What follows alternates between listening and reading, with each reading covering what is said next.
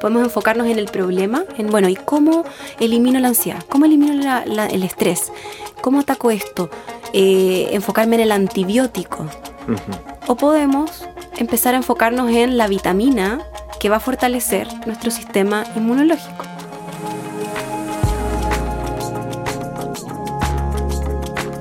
Y bueno, partimos con un nuevo episodio de Otra Historia, el podcast de Iglesia Áncora. ¿Cómo estás, Fran? ¿Qué tal? Muy bien, sea feliz de estar aquí otra vez. ¿Cómo está Edu? Bien, muy contento de estar aquí en este nuevo podcast. y lo aprendiste, ahora sí que lo aprendiste. Antes decíamos post. Oye, ¿será posible que nos digas desde el episodio 1 que nos vienen preguntando, por favor cuéntanos un poquito dónde salías, por qué salías en la revista y eso? Pero ¿por qué tiene que ir eso con el... no sé, es que ya, ya varias gente ha hecho el comentario. No, no, no, no, no, no, no, no, no les voy a contar nada. Otra historia, eso es otra historia. Es otra historia. Bueno, yo creo en todo caso que Edu va a tener que hacer un capítulo especial, ¿cierto? Contando su testimonio, eh, también sus momentos de gloria y de fama en la, pantalla chica y en la revista y... Esto es bullying, ¿ah? Esto es bullying, ¿ah? no, ya, entraremos en ese punto y esperen ese capítulo que yo más adelante va a venir. No vamos a decir cuándo para que lo busquen y lo esperen. Especialmente las fans de, Edu Mujica, por supuesto. Pero hoy tenemos una invitada. Una súper invitada. De lujo también. Nueva, esta es segunda invitada que tenemos en, mm. este podcast eh, y estamos re felices de tenerla. Pero vamos a partir haciendo como una pequeña reseña de, quién, quién es nuestra invitada. A ver. Psicóloga. Así que atento con lo que digamos, que nos va a sacar el rollo, atento, atento. Eh, más, de hecho, no es psicóloga, es máster en psicología de las organizaciones. O sea, es mucho, más que eso, algo más colectivo, de la Universidad Adolfo Ibáñez. 27 años, ¿cierto? Sí, correcto. Muy bien, hace cinco años que se dedica a apoyar a las organizaciones, eh, ya ha trabajado con más de 20. Ella tiene su propio emprendimiento y está ayudando a muchas empresas, fundaciones, municipios y haciendo entrenamientos eh, muy interesantes con técnicas bien entretenidas para aumentar la confianza dentro de grupos de trabajo, de, de ecosistemas laborales o de, o de, lo que sea, eh, trabajando el tema de la competencia emocional. Interesante, ¿no? Qué buen tema. Ahí hay mucho que hablar con ella.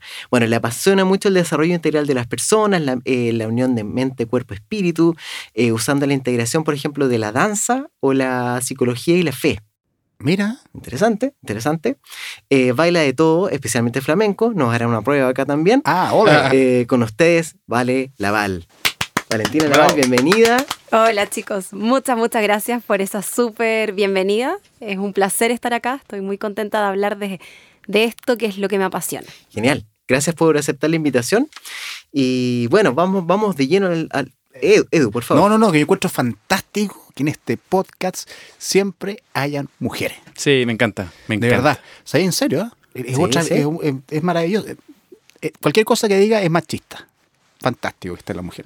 bueno, a pesar de que en este estudio, en este minuto, hay tres hombres y una mujer, digamos que es una pequeña cuota todavía, falta más. Sí. ¿Verdad? ¿Verdad? Bueno, eh, ya quizás ya escucharon el capítulo de Carla también, que está algunos episodios más atrás para que lo busquen también, eh, que está muy bueno, pero seguimos invitando a las mujeres, por supuesto. Eso. Bueno, el tema de hoy es un tema súper urbano, súper cotidiano y creo que le podemos sacar mucho provecho la verdad estamos todos corriendo, ¿cierto? Y estamos a, full, un poquito estresados, ¿para qué vamos a decir? De repente un poquito pesados también. Algo está pasando en el ambiente que la ciudad está muy, muy rápida y, corriendo para todos lados. Primera pregunta, vale, queremos saber cómo, cómo nos impacta en, este escenario, cómo nos impacta como en la interna todo esto que, que esta vida ajetreada y loca que estamos viviendo hoy en día. Súper, excelente pregunta. Mira, eh, como sociedad y, en el mundo hoy día, eh, los cambios son cada vez más veloces, dada la tecnología, dada toda la evolución que estamos viviendo. Y en ese sentido ya es casi imperceptible el enfrentarse a, tantos cambios. Entonces, eh, ¿qué es lo que pasa? Que en este mundo donde además hay más información, donde hay mayor competencia, la presión que empezamos a, a sentir aumenta cada vez más. Hoy día la presión que se, que se siente en la universidad, en un trabajo, ya no es la misma que se sentía hace años, donde tu foco era la supervivencia. Sin, embargo, hoy día eh, hay otros movilizadores, ¿sí? que ya no es solo eh, estudiar, tener una casa, hoy día también es eh, ser más inteligente, más competente, poder eh, darle otro tipo de vida a tus hijos. entonces hay un montón de presiones, un montón de estigmas también sociales eh, que nosotros mismos vamos aceptando en nuestra vida y, al decidir creerlos y aceptarlos, eh, esta presión interna como que aumenta. ¿sí? Eh, hay que pensar que las personas hoy día invierten un tercio de su vida en el trabajo. que en realidad hoy día los jóvenes van a la universidad pero no les entregan todas las herramientas para la vida, por lo tanto hay una brecha entre lo que se estudia y luego la realidad a la que me enfrento. Eh, entonces estamos en un contexto muy desafiante eh, y donde es parte de la vida y es normal convivir con el estrés, con la ansiedad, con síntomas depresivos, o sea, es algo normal. De hecho, ¿por qué? Porque somos seres biopsicosociales y finalmente las emociones son reacciones psicofísicas a estímulos del entorno. Pongámonos en un caso, a ver, les pregunto a ustedes, a nuestra audiencia, si estuviésemos en un bosque frente a un oso, ¿qué sentirías? Miedo. Sí. miedo, ¿no? Sí, obvio. ¿Ese miedo es bueno, es malo? Como de sobrevivencia. Es como miedo a arrancar. Excelente. Entonces, estas emociones, en algunas ocasiones. no, no, Edo se queda, le dice, oye, yo soy de Mujica, actor. Dale, este no, yo lo evangelizo. ah, bueno, eso está bueno. Soy loco, salgo arrancando. yo te libero, claro, podríamos quedarnos ahí esperando por un milagro. Eh, y lo más probable es que se activen nuestros mecanismos de supervivencia y corramos como nunca antes, tomemos decisiones súper mega inteligentes, porque efectivamente Dios nos creó con un cuerpo y un sistema inteligente. Eh, entonces, en ese sentido quiero decirte a ti que estás escuchando que eres una persona perfecta. Ah, no, broma. Eh, pero en el fondo lo que quiero decir es que estamos hechos para esto. Mm. ¿Sí? ahora es muy interesante porque también estamos creados para ser libres y por lo tanto podemos tomar decisiones, podemos elegir cómo administrar estas emociones. Eh, es distinto estar en ese contexto del bosque frente a un oso eh, y sentir toda esa ansiedad, ese miedo, a estar frente a un computador en tu trabajo, eh, estudiando para la universidad y sentir el mismo miedo. ¿sí? Como que la intensidad de la emoción no sería proporcional al estímulo. Entonces, las emociones... Pero pasa, pero sucede. Mm. sucede, pasa. Y, cuando nos enfrentamos a las circunstancias, como que creemos que lo son todo. ¿Sí? Esa es mi realidad y lo que siento eh, es mi mundo y es lo que en ese minuto creo que me mueve. Em, ahora, estas emociones que son reacciones psicofísicas, eh, claro, han sido más bien castigadas por la sociedad porque a nivel de cultura chilena hemos hablado de que estas emociones hay que reprimirlas, de que algunas de ellas son malas, hay que evitarlas, eh, no hay que enfrentarlas o hablarlas, al contrario, hay que evitarlas. Eh, pero en realidad, al estudiar la psicología, al estudiar aún la Biblia, es súper interesante porque finalmente eh, hay espacio para estas emociones. Y más que buenas o malas, son necesarias. ¿Sí?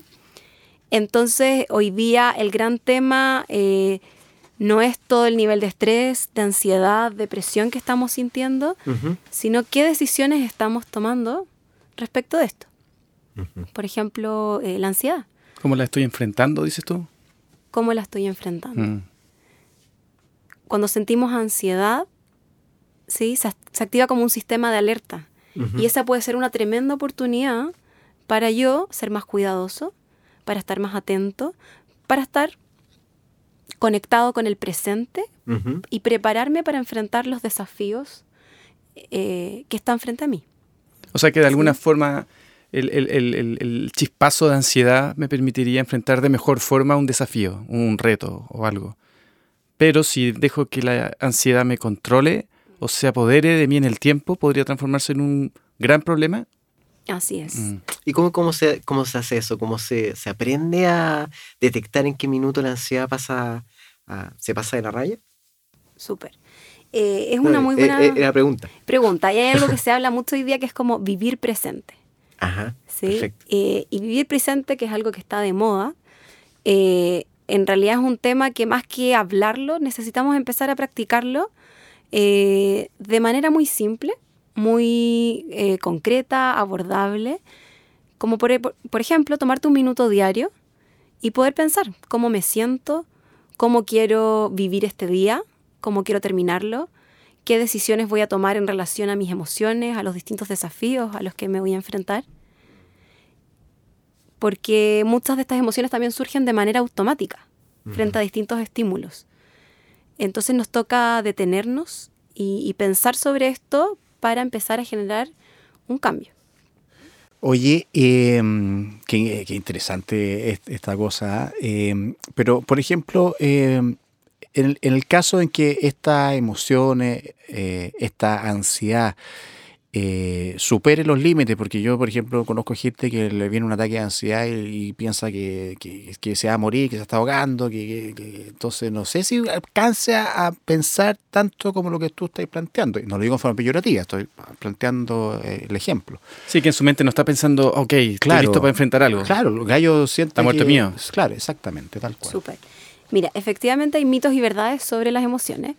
Y eh, uno de estos mitos que hoy día me encantaría que derribásemos tiene que ver con creer que no voy a poder controlar esa emoción, ¿sí? O que al sentir ansiedad me puedo morir, ¿sí? O que me va a pasar algo catastrófico.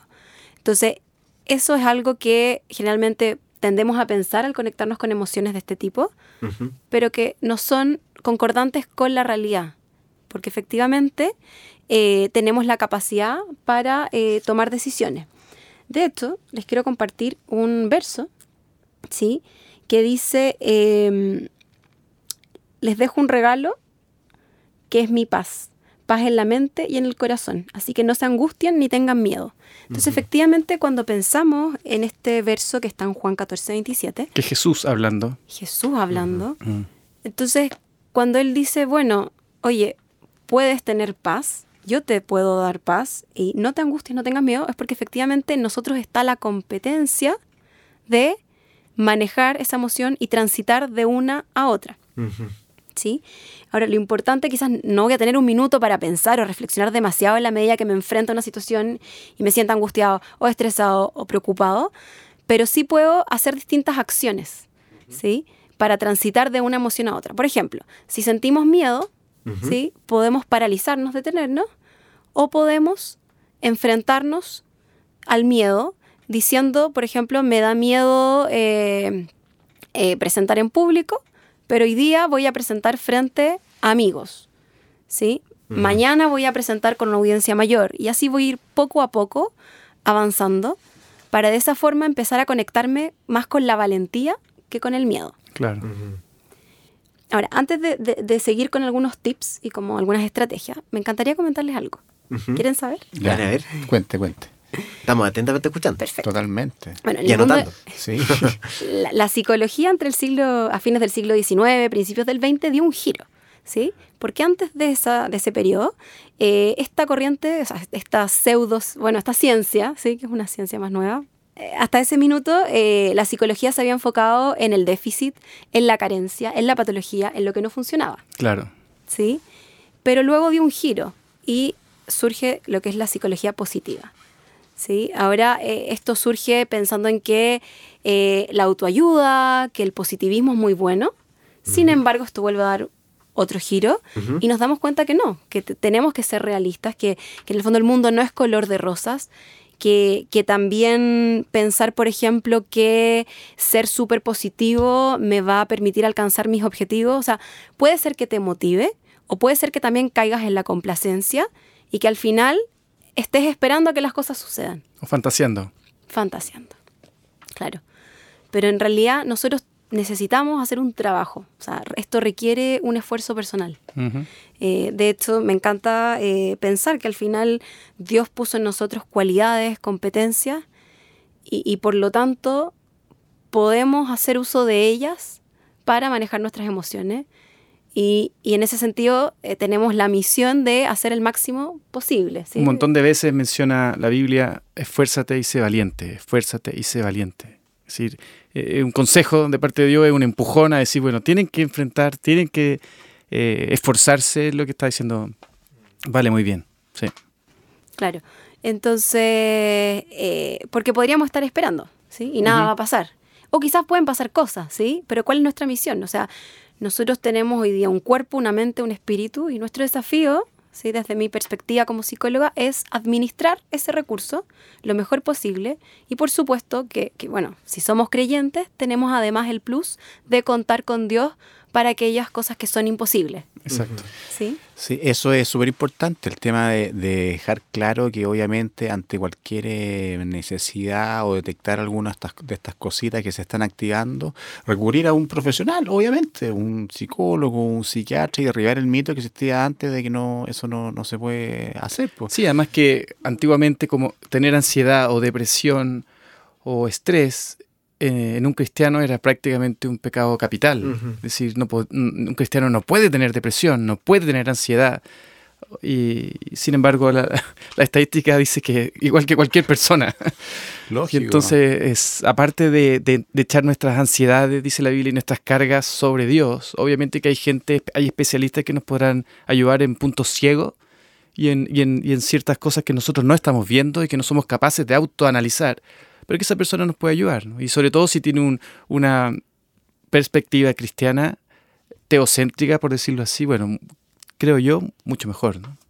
Sí. Pero al, al parecer igual hay como una tendencia de nuestra sociedad como a anular estas emociones, ¿cierto? No a, recono- a no reconocerlas.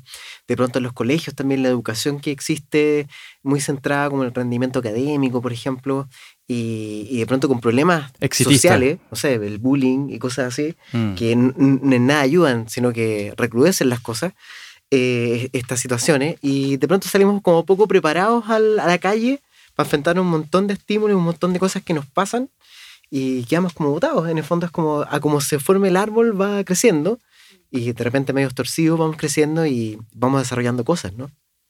Sí, en ese sentido yo pienso que es muy interesante acoger la mirada de que en la vida podemos ser víctimas o podemos ser protagonistas, o sea, no estamos exentos de dificultades.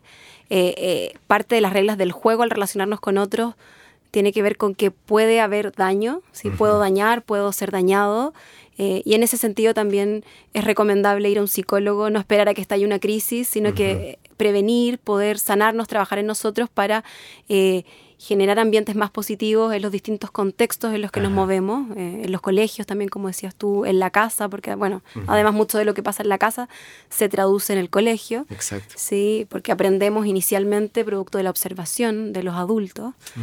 Eh, y por lo tanto creo que tenemos un desafío que, que podemos elegir si finalmente vamos a ser víctimas de una historia, de lo que otros nos hacen, eh, donde podemos pensar que el otro es muy poderoso como para efectivamente destruirme o dañarme, Ujú. o si en realidad me puedo, eh, o sea, entiendo y me hace sentido que, que más que víctima puedo ser yo el conductor de mi vida en términos de elegir cómo pensar, qué hacer, cómo enfrentar una situación.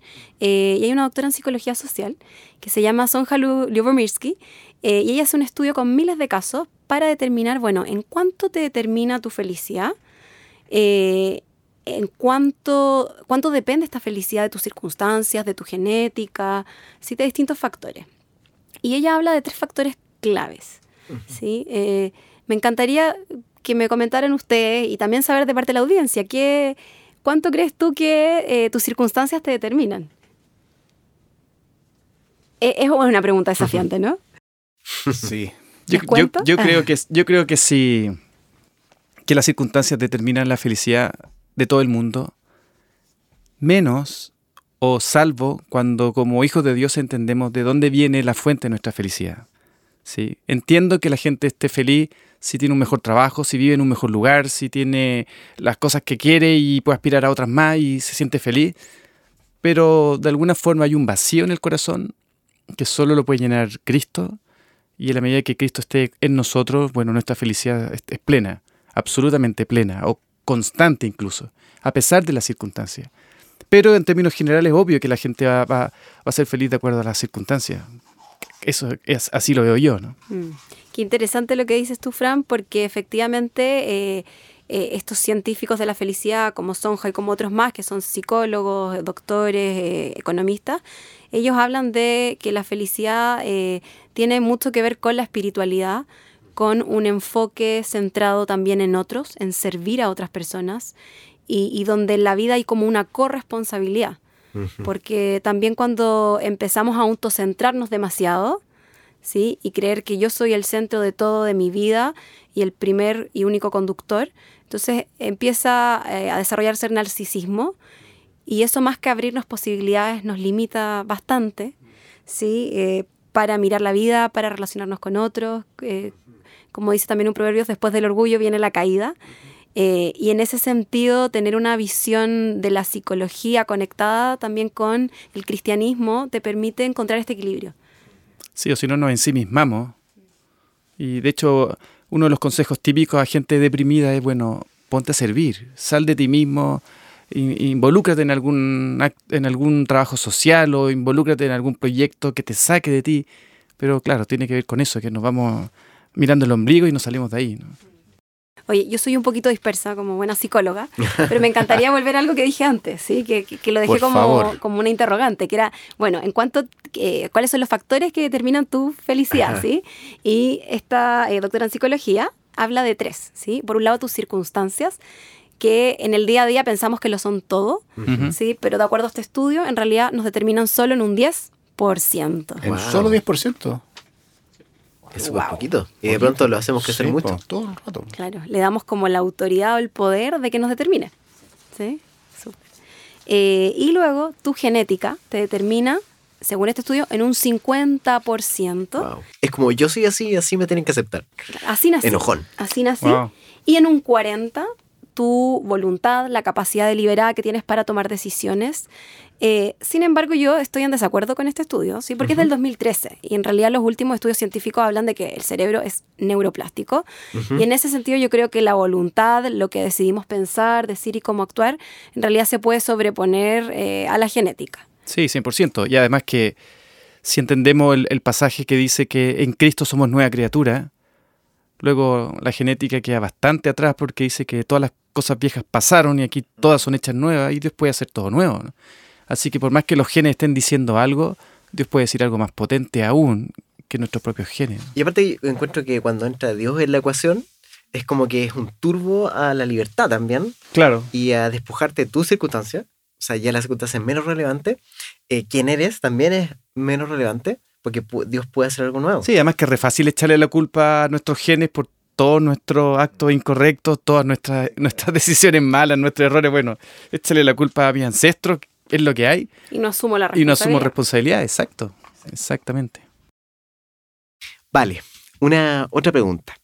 Eh, tú que ves muchas situaciones de gente en ámbitos laborales, inclusive todas las organizaciones que trabajan, eh, ¿Cómo, ¿Cómo ves tú así sacando como una conclusión eh, de la relación con Dios y la espiritualidad nos puede ayudar en muchas circunstancias que nos vemos presos como de este miedo o que estamos limitados? ¿Qué, qué, qué rol crees que puede jugar? Buenísimo. Mira, efectivamente en, el mundo laboral eh, hay un montón de desafíos. Eh, hay uno, un factor psicosocial bien importante que hoy día está como crítico a nivel país, que es la doble presencia, que es que estoy en mi trabajo pensando en los temas domésticos, en mi hijo enfermo, en todo lo que dejé por hacer y en lo que voy a hacer después. Y cuando estoy en mi casa, estoy pensando en temas de trabajo. ¿sí? Entonces es como que estoy presente físicamente, pero mi mente está en otro lado. Entonces en realidad tenemos un desafío que, que, apunta un poco a estar presentes y a vivir lo que me toca vivir hoy. ¿sí? Y hay un verso que, me encantaría compartir que dice, no se preocupen por nada, en cambio oren por todo, díganle a Dios lo que necesitan y denle gracias por todo lo que Él ha hecho.